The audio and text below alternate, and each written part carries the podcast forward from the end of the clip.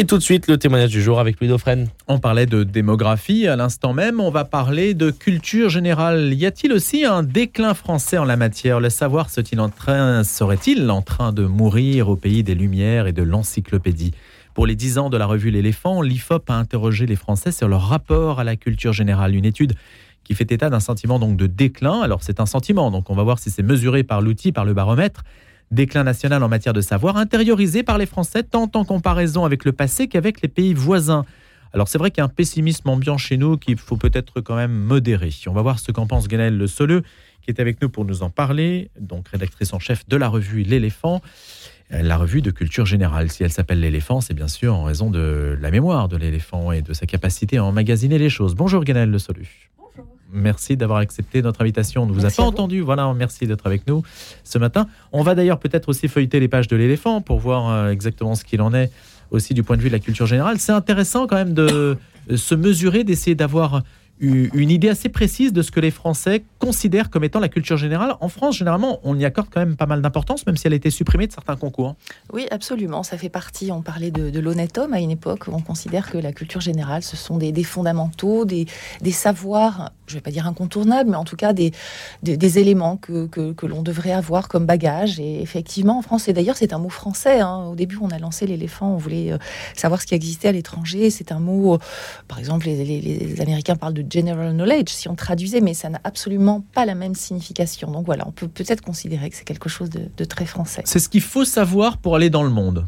C'est un peu ce qu'on pourrait. Oui, exactement. C'est ce qu'il faut savoir. C'est des repères en tout cas. Maintenant, c'est assez vague quand même. Jusqu'où peut-on euh, savoir telle ou telle chose dans la mesure où le savoir ne cesse de croître et qu'aujourd'hui c'est impossible d'avoir, euh, comme Leibniz, euh, une vue globale de la pensée de son temps Absolument. Donc c'est la caractéristique, c'est qu'aujourd'hui on sait qu'on en sait beaucoup plus qu'il y a quelques, évidemment quelques, quelques siècles, mais on considère qu'il y a une sorte de, fondamentaux et le, le, principe de la culture générale c'est de pouvoir les mettre en relation les uns avec les autres pour pouvoir avoir des bases de compréhension du monde. Donc effectivement, le savoir est, ne, cesse de, progresser. Peut-être qu'on peut, euh, selon ses, goûts personnels ou selon l'actualité, rajouter des, piles. Par exemple, dans le domaine scientifique, la, science avance beaucoup. Donc voilà, euh, on peut rajouter, il faut toujours. C'est une sorte de progression pour mieux, pour mieux comprendre. Comment avez-vous abordé la question avec l'IFOP alors, nous l'avions déjà abordé il y, a, il y a quelques années. On s'intéressait justement à ce que vous évoquiez. Je ne veux pas parler de monument national, mais en fait, cette culture euh, euh nationale de la culture générale. Et on voulait savoir, on avait l'impression que les gens se disaient voilà, la culture générale, c'est ça, j'ai plutôt une bonne culture générale, etc. Donc, on avait déjà posé la question et on a voulu cinq ans après. Pourquoi on l'a fait cinq ans après? Parce que euh, les, réseaux ont explosé et donc la possibilité à tout un chacun de pouvoir s'exprimer sur, sur les différents réseaux sociaux. Et donc, euh, cette explosion des, de l'expression fait qu'on parle beaucoup de plus en plus de fake news et que donc les gens ont de plus en plus de, parfois de difficultés à savoir ce qui est vrai, ce qui n'est pas vrai, etc. Donc, on, s'est demandé finalement, dans, dans, ce contexte beaucoup plus mouvant du rapport au, savoir et à la connaissance, euh, quel, est le, quel est le rapport des gens? Et alors je ne sais pas si vous voulez qu'on commence à parler des, résultats, mais c'est vrai que les, ben résultats nous ont, nous ont vraiment frappés euh, de, voir que finalement, alors c'est un ressenti, hein, comme vous le disiez mhm. justement, nous n'avons pas, nous n'avons pas fait des tests euh, auprès des gens, hein, mais, mais eux ce qu'ils ressentent, c'est on en sait moins qu'il y a 50 ans et ce chiffre-là, nous l'avons comparé au même chiffre d'il y a 10 ans, et on se rend compte que les gens ont le sentiment aujourd'hui d'en savoir encore moins qu'il euh, il y a, enfin encore moins maintenant que ce chiffre il y a il y a dix ans. C'est-à-dire que la dérivée est négative, ce qui est assez quand même étonnant. Mais c'est très paradoxal avec l'accès à l'information dont on dispose aujourd'hui. Exactement, c'est très paradoxal. Je, ne suis pas sûre que ce soit euh, justement, je pense pas que ce soit objectif par rapport à euh, vu sur le papier, voilà l'accès qui est aujourd'hui possible à tous, je dirais, ou presque tous, et, et, à, et, à, tout moment et en tout lieu. Donc effectivement, je pense qu'il y a un paradoxe à, dont il faut trouver les racines sans doute ailleurs. Alors, est-ce qu'il y aurait Guénel, le Soleux, est-ce qu'il n'y aurait pas euh, le même phénomène que les Bretons qui sont atteints de maladies thyroïdiques, c'est-à-dire l'exposition en fait à l'art marin et à l'iode sature euh, leur glande thyroïdienne, ce qui fait que paradoxalement, c'est au bord, euh, bord de mer, en Bretagne, que vous avez des maladies thyroïdiques. C'est-à-dire que plus on est en contact en fait avec le savoir et plus celui-ci est accessible, plus il y a un phénomène de saturation et peut-être la curiosité s'éteint. C'est vrai qu'on se dit, on dit, euh, c'est pas moi qui l'ai dit, hein, plus, plus j'en sais, plus je sais que je ne sais rien. C'est-à-dire que on peut considérer peut-être que euh, il y a tellement à savoir que on ne pourra jamais Hmm. tout savoir. Donc un phénomène a de démission, un phénomène de- Il y a peut-être ça. Moi, je pense que c'est plus un, un phénomène d'ambiance générale, euh, de je vais peut-être dire le mot déprime qui est peut-être un peu fort, mais c'est-à-dire que quand vous regardez, parce que ce, sentiment, on l'a euh, sur le niveau que les Français ressentent de, leur, niveau, pardon, mais s'ils se comparent à leurs voisins, ils ont aussi ce même ressenti et ils se sentent de moins en moins euh, sachants que leurs voisins. Et surtout, ce qui est frappant, c'est de voir que les jeunes euh, qui ont un accès au savoir aujourd'hui bien plus important qu'il y a 30 ans ou 40 ans, ou même il y a 20 ans, les jeunes encore, ce, sentiment est encore accru. Donc moi, je pense qu'on est plus dans un, dans un environnement... euh, je ne vais pas dire dépressif, mais peut-être décliniste, ou, que ce soit par exemple sur le cas de l'école. Aujourd'hui, vous n'entendrez pas des gens, euh, vous n'entendrez peu de gens dire que l'école euh, forme des jeunes bien éduqués, armés pour aller dans la vie. Aujourd'hui, le discours autour de l'école est quand même assez négatif. Les classements PISA, certes, enfin, ou les différents classements sont au CDE aussi, pour montrer que bon, on, on a, on a du, du recul sur certains postes, mais de manière générale, le discours ambiant sur ce qu'on apprend à l'école, ce qu'on apprend à l'université, est quand même plutôt euh, négatif. Oui. Et tout ça dans un contexte où, franchement, on n'est pas dans l'euphorie, si vous voulez. Donc, vous interrogez les gens, les gens ne sont pas heureux, les gens sont inquiets. Et donc, je pense que tout ça pèse sur le sentiment que l'on a de soi. Alors, est-ce un phénomène euh, nouveau, euh, ce rapport à la culture générale Euh, On va prendre un angle, euh, celui de la géographie précisément. Alors, euh, je me suis euh, intéressé à ce que l'INA pouvait nous proposer en la matière, c'est-à-dire un micro-trottoir tout à fait classique des années 70 euh, qui avait été fait par Gérard, euh, Gérard Pabio. Gérard Pabio, vous ne connaissez peut-être pas et je ne le connaissais pas non plus. Il était connu pour euh, ces initiatives-là, un ancien instituteur devenu journaliste et qui donc, euh, pour certaines émissions de télévision qui étaient fort regardées à l'époque, allait voir les Français pour leur poser quelques questions. Et là, il a sélectionné des lieux, hein, des lieux connus, et, et ça donne ce résultat-là sur à peu près une minute. On va écouter ça. Le Népal, ça vous dit quelque chose? Ça me dit que les, les gens, je regarde pas sous le nez. Je regarde pas sous le nez des gens, voir s'ils ont le Népal, ou s'ils sont en bonne santé, ou s'ils sont pas en bonne santé. Le Grand Canyon du Colorado, vous connaissez? Non, je connais pas. Je connais les, les Uniques, les Berlier, les Volvo, Scania, mais le Grand Camion du Colorado, je connais pas. Ce ne serait pas un Renault des fois. Si je vous parle par exemple de l'État de Virginie, Alors là, je peux pas vous parler de l'état Virginie. Je sais pas ce qu'elle est. Je sais pas si c'est une femme qui est bien portante, si c'est une femme enceinte. si- Je ne sais pas. je- qui ça? Virginie. L'aiguille du Midi, ça vous dit quelque chose? Oui, les deux aiguilles, juste en face l'une de l'autre, Pour bah, pour faire midi. le cirque de Gavarnie, vous connaissez? Oui, je connais le cirque de Gavarnie, euh, qui est très important, euh, qui est très populaire, je pense, en France. Qu'est-ce qu'on y trouve au cirque de Alors, Gavarnie? On trouve euh, des animaux, euh, du trapèze, euh, des clowns. euh, L'Europe, à un endroit donné, est séparée de l'Afrique par un détroit. Oui, euh, alors il y a les trois, bon, bah, il y a les États-Unis, la Russie, et puis bon, bah, c'est déjà les deux grandes forces. Et la troisième, je pense que c'est les musulmans, quoi, les, les Arabes. Voilà où on en était dans les années 70, euh, sur le Népal, euh, sur l'État de Virginie, l'aiguille du Midi, le Grand Canyon du Colorado, et puis euh, ce fameux détroit, euh, voilà, détroit des deux, des 1. Je ne sais pas comment il faudrait traduire les choses, sachant que le dernier intervenant interrogé, c'était plutôt des jeunes. hein. On reconnaît bien d'ailleurs à la voix. Mais bon, voilà, Ganel Le Soleil, comment c'était dans les années 70 C'était pas oui, mieux. alors c'est pas mieux effectivement, avant. c'est effectivement très drôle. Alors le, le- la valeur du micro trottoir, j'ai toujours beaucoup de doutes avec ça. Ce n'est si pas un sondage. prenez- hein. Ce pas un sondage. Voilà. Et puis si vous prenez des gens dans la rue, vous pouvez toujours les choisir. Il y a des cer- certains humoristes qui, qui, qui, qui le font. Donc voilà, ça n'a pas forcément de valeur. Ce qui, ce qui est assez étonnant justement, c'est que euh, on- les jeunes ont accès et de pas que les jeunes, vous parlez des jeunes, mais objectivement aujourd'hui, on a accès, on sait en, en direct ce que la science découvre. Euh, on, on sait, euh, euh, on, peut retrouver des manuscrits de, certains auteurs euh, en histoire. L'historiographie progresse énormément. Ce que je veux dire, c'est que la somme des savoirs est immense et on y a, enfin, euh, euh, énormément. On y a de plus en plus accès et il y a quand même ce, paradoxe.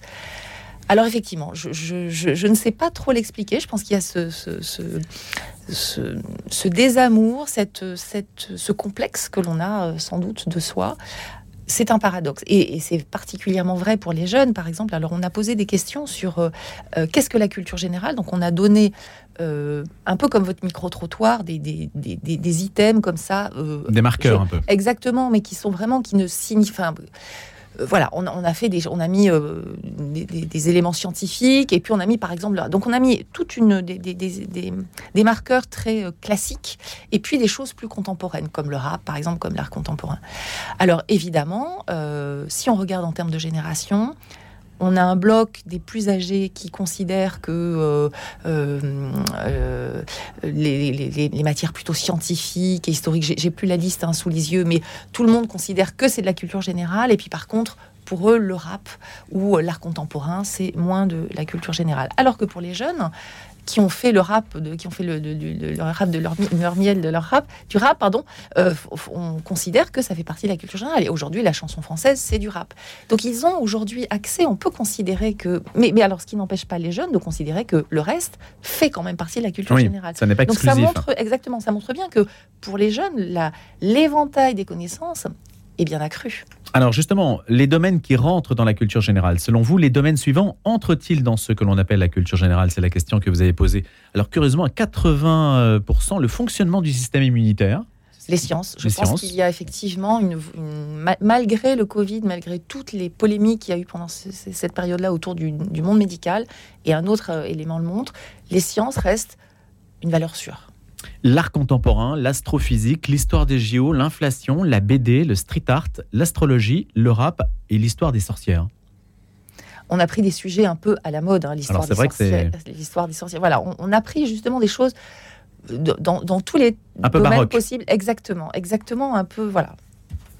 Autre, euh, Ganel, autre point du sondage que je voudrais vous faire commenter, euh, qui est très intéressant, la confiance dans l'information délivrée par divers spécialistes, puisque vous parliez tout à l'heure des, les fausses nouvelles, euh, de la, confiance, la difficile euh, confiance, la confiance se méritant, eh bien, euh, c'est une chose très difficile en fait aujourd'hui à, évaluer dans une société de l'information où, tout circule sans que la source soit bien établie. La confiance dans l'information, par exemple, délivrée par certains spécialistes. Taux de Français ayant plutôt confiance dans les historiens. Les historiens sont plutôt aujourd'hui bien perçus par les Français à 78%. Viennent ensuite les physiciens, les mathématiciens, les médecins aussi, le même taux hein, euh, pour la fiabilité. À 10 points de moins, on a les professeurs, les chercheurs en sciences politiques, les sociologues, les économistes et les sondeurs qui arrivent en, dernier à 30%. Donc on peut dire que les historiens, physiciens, les scientifiques sont encore aujourd'hui euh, bénéficient d'un taux de crédibilité encore très fort. Oui, parce que je pense que là aussi, on est sur les fondamentaux, c'est-à-dire que finalement, il n'y a pas eu de, il n'y a pas eu de bouleversement, et on voit que, bah voilà, l'histoire, les, sciences euh, euh, restent des, des ressources auxquelles on pense pouvoir euh, s'abreuver en toute, en toute confiance. les économistes, on voit bien le, que, voilà, les économistes, deux économistes pourront faire parler un chiffre de, de, de, façon différente, et les prévisionnistes, les, prévisions en matière d'économie, donc on voit bien que la confiance est considérée euh, réduite. Sur les sociologues aussi, la, confiance est moins, est moins marquée. Euh, voilà, on retrouve finalement des grands classiques. Euh, et d'ailleurs, ce, côté entre guillemets classique, on le retrouve par rapport aux vecteurs d'information où on pourrait penser que à l'heure où vous avez des vidéos YouTube sur tous les domaines de la connaissance ou des, blogs, etc., que aujourd'hui, ou, tout ce qui est les, les, encyclopédies en ligne, hein, on pourrait penser que ces sources-là pas forcément pris le dessus, mais enfin qu'elles soient importantes, eh bien non, on se rend compte que le premier vecteur d'information, enfin, ou la première source d'information à laquelle on fait confiance, ce sont les chercheurs et les universitaires, les professeurs et les livres.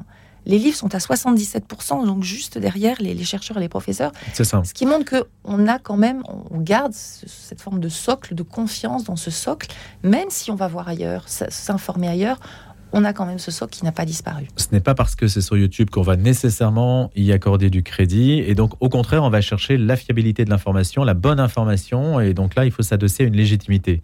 Donc, c'est quand même le sondage reconnaît en fait la légitimité du savoir. Absolument, exactement. Les journalistes arrivent quand même assez bas. Hein, à la question Personnellement, avez-vous confiance dans la fiabilité des connaissances délivrées par les journalistes? C'est à 3%. Hein. Oui, mais c'est bon, les journalistes sont toujours On les mal aime pas. hein. Non, non. Et je voudrais juste euh, souligner dans, dans cette, euh, euh, dans, dans ce tableau-là euh, con- concernant la confiance et la guerre d'information, c'est justement tous les, les créateurs de contenu et les influenceurs sur les réseaux sociaux. Parce que vous avez parlé de YouTube. Et euh, les Français font confiance à 11% euh, dans ces créateurs de, de, de contenu des réseaux sociaux. Et certes, chez les plus jeunes, les 18-24 ans, on est, je crois, à 22%, le double. Mais ça veut bien dire que euh, ces sources d'information, on n'y croit pas complètement, euh, qu'on a un véritable recul, et même chez les plus jeunes. Et pourquoi chez les plus jeunes c'est- frappant C'est qu'on a tendance à penser parfois que voilà, les plus jeunes, ils vont croire tout ce qui se dit sur Internet. Non, parce que les plus jeunes, justement, ils connaissent les codes. Euh, tout ce qui est sponsorisé, les- enfin, les- les- le placement produit, ils sont Le marketing d'influence, il y a une loi d'ailleurs, hein, Guénel Le Ah, Solé, qui- va- absolument, ils sont en qui est en préparation là-dessus. hein. Absolument. Et donc, on se rend compte que les gens ne sont pas dupes. Ils y ont accès, ils vont voir, ils vont découvrir, mais derrière, ils vont sans doute vérifier, ou en tout cas, même sinon, ils, ils ne sont pas dupes. L'éléphant, euh, Guénel Le Solé, précisément. Il y a une question, on peut faire gagner un numéro? Ah, mais oui, j'aurais prévu des questions. Ah bah voilà, c'est super. C'était notre petit euh, rendez-vous. En fait, on a déjà pu, euh, grâce à Guénel Le Soleil à l'équipe de l'éléphant, vous faire gagner un exemplaire pour la personne qui répondra correctement à la question de culture générale euh, suivante que vous allez poser. Alors, je peux même vous proposer trois questions Waouh, pour faire trois gagner, questions. puisque c'est l'anniversaire Voilà, de l'éléphant, hein, soyons les 10 fous. ans. Trois questions. Donc, il y aura trois gagnants ce matin. Voilà. Vous allez m'écrire à louis.dauphren.radionotre-dame.com, comme d'habitude. Voilà, alors ça concerne trois dossiers que nous avons euh, euh, mis dans le- la, la revue euh, qui, qui vient de sortir. Un dossier sur Tintin, puisqu'on fête euh, les, les 40 ans de la mort de. Enfin, on fête. On- en- la, de la mort de. Nous avons un dossier sur les Médicis et puis un dossier de philosophie sur qu'est-ce qu'être humain. Donc la première question concerne euh, Hergé. Euh, donc Tintin est un, un témoignage du XXe siècle. Alors, je vous demande quelle est la date à 5 ans près, on, on laisse quand même une marge, Oui. du premier album de Tintin qui s'intitule Tintin au pays des soviets et du dernier album qui s'intitule Tintin et les Picaros? Voilà, la date donc du premier et du dernier album de Tintin, Tintin au pays des soviets, Tintin et les Picaros. C'est bien le dernier album, c'est pas Vol 714. Non, le- c'est- alors il y a un dernier album qui s'appelle Tintin et l'Alphard, mais Oui, qui, n'est- qui pas celui-là. Voilà, exactement. Donc Tintin et les Picaros et Tintin au pays des soviets. Voilà la première question posée par Ganel Le Soleil pour la revue L'éléphant et le gagnant partira donc avec un exemplaire de la revue. Deuxième question. Deuxième question. L'arrière-petite-fille de Laurent le Magnifique est devenue reine de France en épousant un futur roi de France. Qui est cette personne Donc qui est le roi de France? Non, qui est la, la reine de France? Quelle est la, la- Voilà. la- la- l'arrière-petite-fille de Laurent Magnifique est devenue reine de France? Qui est-elle? L'arrière-petite-fille de Laurent le Magnifique, le Florentin, est devenue donc reine de France et il faut juste donner son nom. Voilà. Donc c'est forcément un Médicis.